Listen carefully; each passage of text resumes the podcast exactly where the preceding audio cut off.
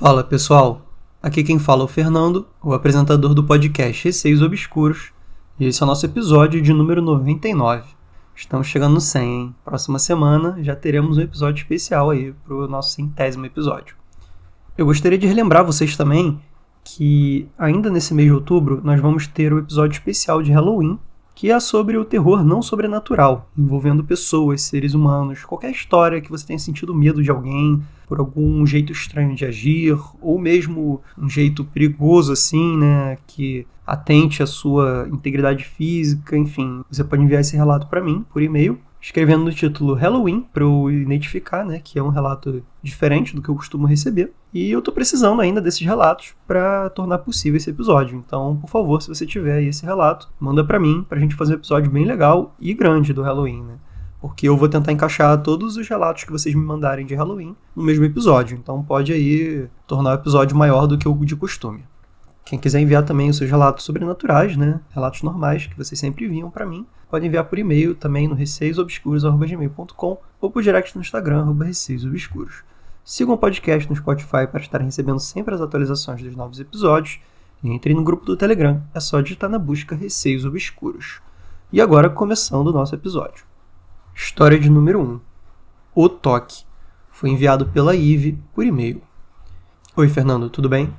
Aqui é a Ive eu havia mandado um relato falando de coisas muito estranhas que aconteceram com meu irmão, me vangloriando porque nunca tinha acontecido algo desse tipo comigo.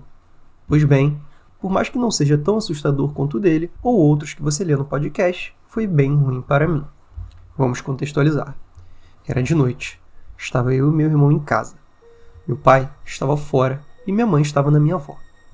Pouco tempo depois, a minha mãe chega mas ela logo lembra que havia esquecido de ir ao mercado para comprar algumas coisas. Então a gente falou que era melhor ela ir logo, pois a chuva estava bem mais fina e assim ela foi. Como meu irmão tinha se molhado na chuva, ele tinha pedido para que eu fosse buscar um pano de chão para colocar na entrada, para que ele não fosse sair sujando a casa. E eu fui. Eu estava procurando pano na minha cômoda, quando do nada eu escuto o barulho do ventilador do quarto da minha mãe, que fica ao lado do meu quarto ligando e desligando muito rápido. É um barulho muito específico, seria impossível não identificar. Como só tinha eu e ele na casa, saí correndo do quarto e comecei a contar para ele o que tinha acontecido. Na hora que eu me viro para frente para poder ligar a luz, não estava escuro, mas como eu estava com medo, eu queria ligar. Mas não deu nem tempo de chegar no interruptor. Do lado dele tinha uma planta, e assim que eu ia chegando perto, eu ouvi como se alguém passasse a mão nas folhas e depois puxasse elas para baixo, fazendo voltar com tudo para cima. Não sei se deu para entender. E não só eu escutei, como eu vi as folhas se mexerem. Não tinha como ser o vento ou algum bicho. Eu me desesperei, comecei a chorar e meu irmão, super preocupado, me vendo toda arrepiada. Tentei explicar para ele o que aconteceu, e ele disse que também ouvia as folhas, mas achou que tinha sido eu. Fomos para o quarto dele assistir alguma coisa e esperar minha mãe chegar. E quando a gente já estava lá, ele fala que viu uma coisa branca no meu quarto mas não falou nada na hora para não me assustar. Uma coisa estranha que rolou foi que depois de algumas horas que isso aconteceu, eu estava me sentindo meio esgotada. Aquilo tudo me fez sentir tão cansada que antes das 8 horas da noite eu estava morta de sono, o que não é comum. E é isso. Desculpe pelo texto longo, por mais que seja um relato curto, e também pelos erros de português. Amo o podcast e que você tenha muito sucesso. Um abraço. Ive, um abraço para você também. Muito obrigado pelo relato. E eu vou comentar aqui um pouco sobre, principalmente, o fim do relato. Mas vamos começar do início, né? Você estava indo lá pegar um pano lá pro seu irmão, até quando você ouve aquele barulho do ventilador ligando e desligando. Não sei se o ventilador estava ligado previamente e pode ter acontecido alguma pane elétrica, que às vezes fica ligando, desligando, ligando, desligando. Até aí é possível explicar pela lógica. Até que você foi lá ligar a luz, né? Você estava com medo e acabou olhando para a planta e vendo ali que a planta estava se mexendo e você viu que a planta foi puxada para baixo e depois foi solta, né? Porque a planta ela tende a ficar estável. Então quando você puxa ela para baixo e você solta, ela meio que dá aquela quicada assim, ela vai para cima e volta. Então você viu isso. Não acho que tenha sido vento também. Acho muito improvável que tenha sido um vento que tenha feito esse movimento, até porque teria que ser um vento meio que de cima para baixo, né? Empurrando ela para baixo para depois ela ir para cima, sozinha. Então, basicamente, Acho sim que tem alguma coisa ali, até pelo que o teu irmão viu, né? Dessa coisa branca aí no seu quarto. Mas a parte que eu queria chegar mesmo foi quando você disse que você ficou esgotada. Eu acredito que até mesmo fantasmas e entidades, elas sejam uma forma de energia, né? Então existe uma lógica por trás de um fantasma ou de alguma outra coisa. Pensa que nós, seres humanos, produzimos energia, né?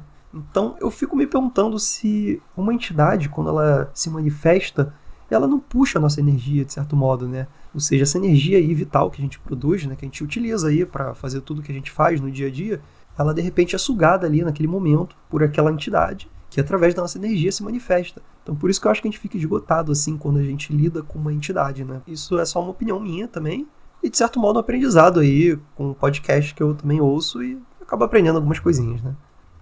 E agora vamos para a história número 2, foi enviada pela Tainá por e-mail. Olá, tudo bem? Meu nome é Tainá e hoje tenho 26 anos.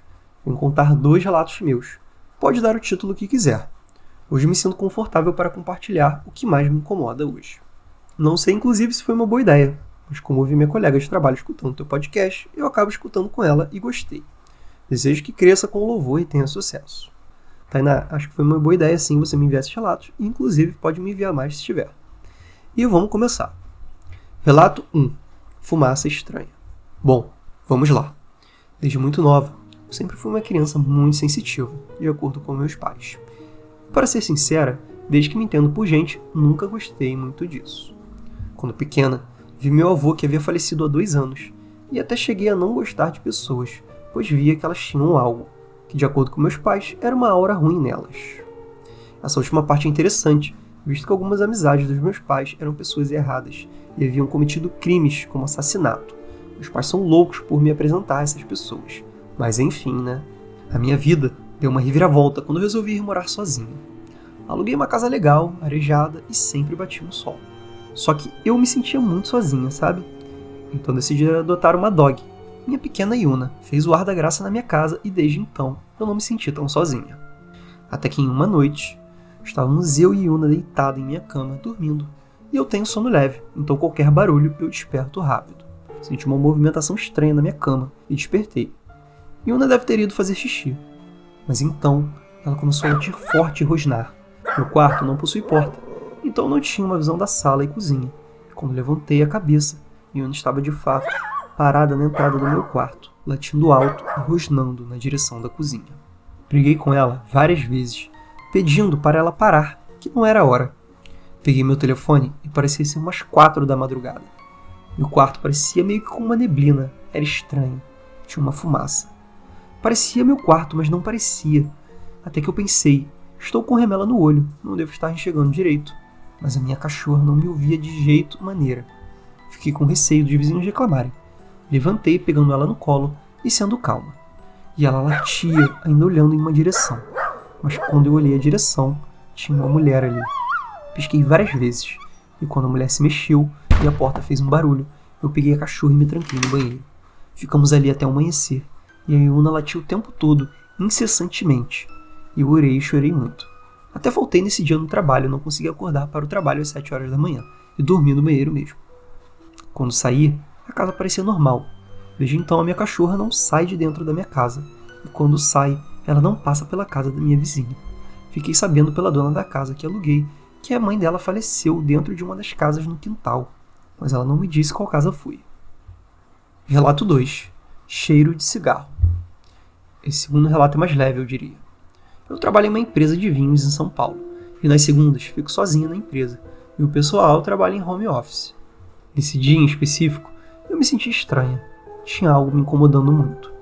Senti um cheiro forte de cigarro perto de mim.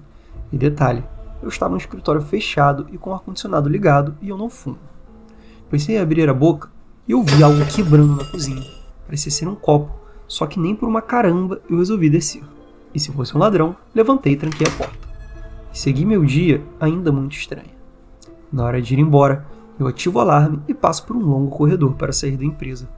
Só que assim que eu fiquei de frente para o corredor, eu senti alguma coisa na porta, lá do outro lado, bem na saída.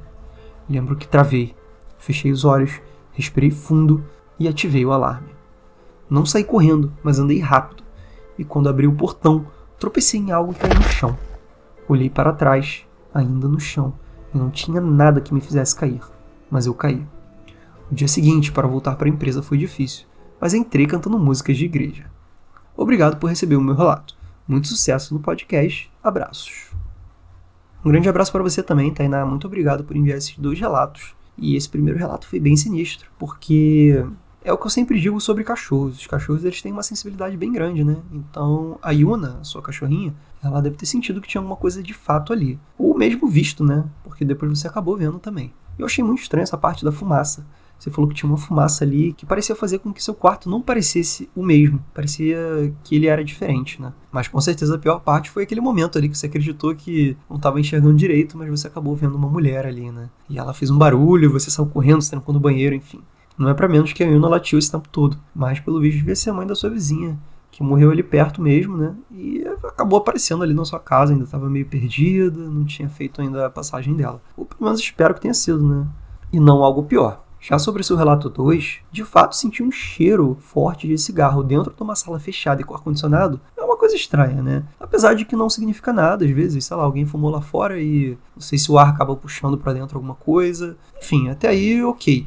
E aí você ouviu o barulho de alguma coisa quebrando na cozinha também, muito estranho, mas ladrão não era, né? Porque o alarme não tocou. Até a hora da saída, né? Você já estava com uma sensação ruim naquele dia, então acredito que tenha sim, de fato, sido algo sobrenatural. E aí, quando você estava ali atravessando o corredor, né, depois de ter ativado o alarme, você sentiu que tinha alguma coisa ali na porta, né, do outro lado. Até aí também é uma sensação, né, não foi nada muito concreto. E aí você tropeça, cai no chão ali com alguma coisa que não existia. Então, sobre esse relato, eu penso que foi mais algo sobre sensação, né? Você se sentiu mal ali. Claro que tiveram vários indícios, como você tropeçar em alguma coisa estranha, você ouviu o barulho de alguma coisa quebrando na cozinha, você sentiu o cheiro do cigarro, mas nada tão concreto assim a ponto da gente ter certeza que foi ali uma entidade que estava ali. Talvez tenha sido mais uma sensação mesmo e alguma coisa estranha, né? Muitas vezes nos relatos, as entidades não necessariamente aparecem, né? Mas você tem sensações, você ouve coisas, e isso é bem assustador também.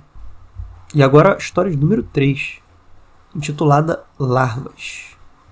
Foi enviada pela Lívia por e-mail. Olá, gosto muito do seu trabalho e queria compartilhar uma das minhas experiências. Não sei o título, então fica a seu critério. Sempre vi vultos desde criança. Escuto meu nome sendo chamado pela minha mãe quando estou sozinha e esse tipo de coisa. Fora isso, tenho um transtorno de terror noturno desde os 8 anos também, consequência do meu transtorno de ansiedade, ou seja, Todos os dias, sem falta, eu tenho um pesadelo, mas já é tão comum que nem me perturba mais. Agora apenas significa que eu não descanso, não importa o quanto eu durma, e sempre que possível, realmente faz que eu tenha certas alucinações antes de dormir, para que meu nível de adrenalina aumente e eu possa ter pesadelos mais vívidos. Isso é apenas ambientando sobre quem eu sou, para você entender por que eu não gosto de estar acordado durante a madrugada. Em 2019, eu tinha 19 anos. Foi o ano em que tive minha crise mais pesada de depressão e pensava em suicídio diariamente durante a noite. Eu morava sozinha em Parauapebas, Pará, em uma casa dentro de um condomínio, que é muito comum lá. Não é o prédio nem nada, é um conjunto de kitnets, uma do lado da outra e com outra fileira de kitnets na frente.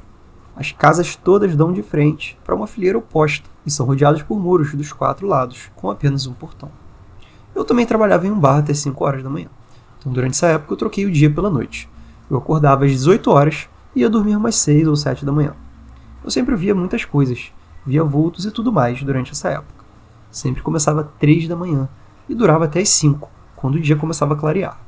Mas o que não mudava é que eu não me acostumei. Eu estava sempre em estado de medo e paranoia e ficava dizendo para mim mesma que estava vendo coisas e era coisa da minha cabeça tentando fazer eu ficar com medo. Isso acontecia todos os dias. Mas vou focar em um acontecimento que foi um dos motivos de eu ter me mudado da casa em que eu estava. Nesse dia eu não tinha ido trabalhar, então apenas fiquei a noite inteira acordada lendo. Ouvi coisas e vi vultos com a visão periférica, como de rotina. Já era seis da manhã e eu estava com os olhos arenosos de sono e cansaço. Lembro claramente de olhar no celular, ver que eram seis horas e me deitar para dormir. Fechei os olhos e não deu cinco minutos. Ouvi batidas na porta. Abri os olhos e perguntei quem era. Não houve resposta. Assim que olhei para a porta, vi algo se mexendo. Quando cheguei mais próximo, vi que eram larvas centenas de larvas passando pela porta e entrando na sala. Vale lembrar que eu tenho pânico, terror, absoluta fobia de larvas. Então me levantei rapidamente e comecei a varrer as larvas para fora pelo batente da porta. Quanto mais eu empurrava para fora, mais aparecia. Elas estavam subindo pelas paredes e tentando entrar mais para dentro. E essas larvas pareciam com as moscas, só que maiores. Eu pesquisei na internet o que matava larvas e vi que era água quente e produtos químicos. Então eu fervi várias panelas de água e misturei com tudo que eu tinha no banheiro, mas não estava dando efeito. e eu já estava desesperado querendo chorar. Eu fiquei empurrando larvas para fora da minha sala até 11 horas da manhã. Quando finalmente parou, eu abri a porta, olhei as treliças, o batente e tudo, mas não tinha nenhum buraco que essas larvas poderiam estar se escondendo, nem tinha madeira podre em lugar nenhum. Mais tarde eu perguntei à locatária, que mora no mesmo, se ela tinha batido na minha porta ou tinha visto alguém bater na minha porta, e ela disse que não. Ninguém viu as larvas, ninguém ouviu baterem na minha porta. Ninguém estava no condomínio no momento, pois 6 horas da manhã ninguém estava acordado ainda no condomínio. E não era como se houvesse tanta gente morando lá. Eram oito casas apenas. Fiquei uma semana com dor nas costas depois disso, pois passei o tempo todo curvado enquanto empurrava as larvas, juntando com o terror que eu passei. No mesmo dia, quando acordei de noite e fui comer um mingau, eu achei uma cabeça de alho enterrada dentro do pote de leite. Não sei se pode ter relação, se foi sobrenatural ou o que, mas eu sei que eu estava acordada e quase desmaiada de cansaço depois. A dor que eu senti depois foi real, e eu não tinha nenhum alho na minha casa, pois eu só usava tempero em pó. Não foquei nos vultos e vozes e essas outras coisas nesse relato, pois esse das larvas foi a coisa que me deixou mais aterrorizado do que qualquer voz ou vulto, e até hoje não tem explicação. Desde então, outras coisas aconteceram, mas desde que saí daquela casa, minhas crises de terror noturno só tem terror normal. Raramente tenho pesadelos vívidos e não tive mais nenhum pesadelo que me deixou doente do estômago como eu tive quando morava lá. Agora, eu não ouço mais vozes ou vejo vultos como antes.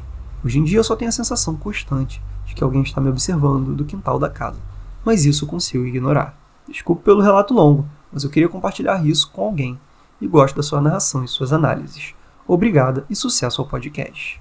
Obrigado você, Lívia, por enviar esse relato. E analisando aí friamente o que você me contou, até mesmo pelo seu quadro aí de ansiedade e terror noturno, a gente pode considerar que tudo que você viu ali foi alucinação, tá? Porque não sou nenhum psicólogo nem nada do tipo para dar nenhum diagnóstico aqui, mas pelo que eu já ouvi falar, acho que o terror noturno ele causa assim alucinações, né? Tanto visuais como auditivas. Então você ouviu ali o barulho da porta, viu milhares de larvas ali que não existiam, né? Porque seria impossível as larvas estarem vindo ali daquela forma. Realmente foi algo mais de alucinação mesmo. A questão é o que você se perguntou mesmo. Foi uma coisa sua ou algo sobrenatural relacionado à casa? Porque depois que você saiu, você nunca mais teve nada parecido, né? Mas pode ser também estresse ali, naquele momento da sua vida, você estava dormindo meio mal, é, você trabalhava até 5 da manhã, então você ficava muito cansada, e realmente o cansaço pode causar várias alucinações e coisas desse tipo. Então eu tô mais inclinado a acreditar que foi algo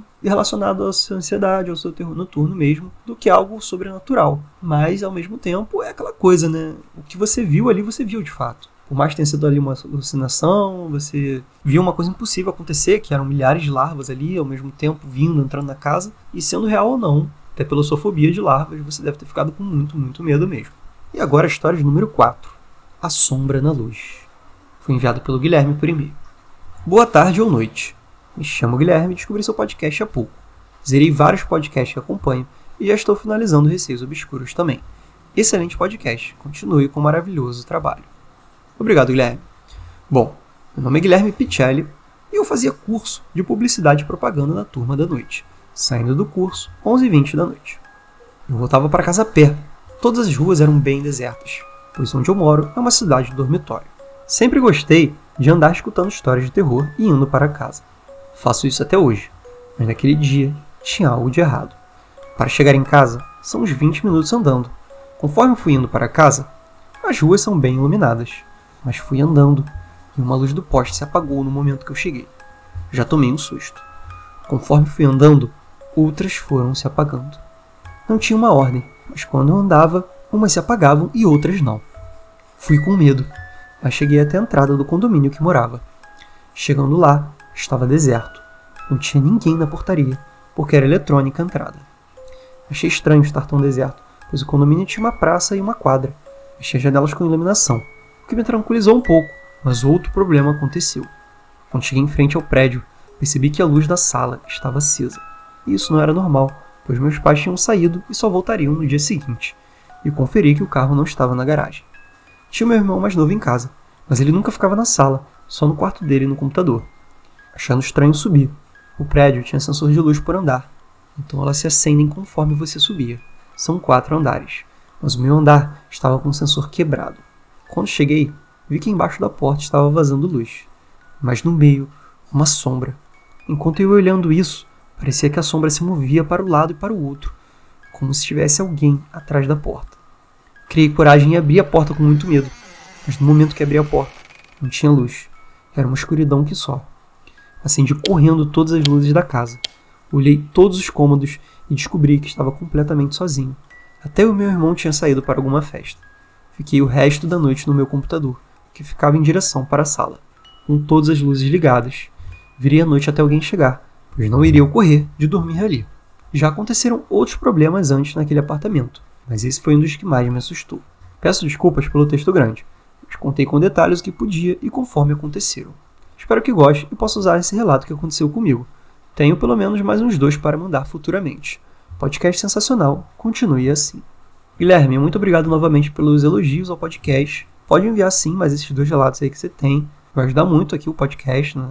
Enviem sempre seus relatos, gente, não se esqueçam, é muito importante. E agora vamos comentar aí sobre o relato que aconteceu contigo. Sem dúvida, as luzes irem se apagando ao tempo que você vai andando, né? É muito sinistro. Tem nem o que falar, pode ter sido sim uma coincidência, alguma pane elétrica ali, mas é sinistro sim, as luzes se apagando. E pelo visto aí, sobre o relato que aconteceu contigo, a grande questão foram as luzes mesmo, né? Porque quando você chegou em casa, você viu ali que por baixo da porta estava vazando uma luz e tinha uma sombra se mexendo. Poderia ser qualquer pessoa da sua família. Mas quando você abriu a porta, né, tava tudo escuro. E aí você foi olhando a casa, ligando a luz e vendo que não tinha ninguém.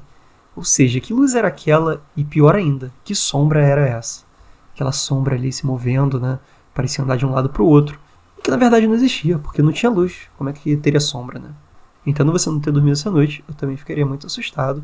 E fico na guarda aí dos seus outros dois relatos, Guilherme. Bom, pessoal, esse foi o episódio de hoje. Espero que tenham curtido aí. Não se esqueçam de enviar os seus relatos do Halloween, que são muito importantes para que seja possível aí gravar esse episódio do Halloween. Espero que eu consiga relatos suficientes aí para criar um episódio bem legal e bem grande. Lembrando que quem for enviar os relatos de Halloween, coloque Halloween no título para eu saber que são relatos específicos, né, do terror não sobrenatural. Pode enviar também seus relatos sobrenaturais de sempre por e-mail receiosobscuros@gmail.com ou por direct no Instagram @receiosobscuros. Um beijo a todos e até o próximo episódio.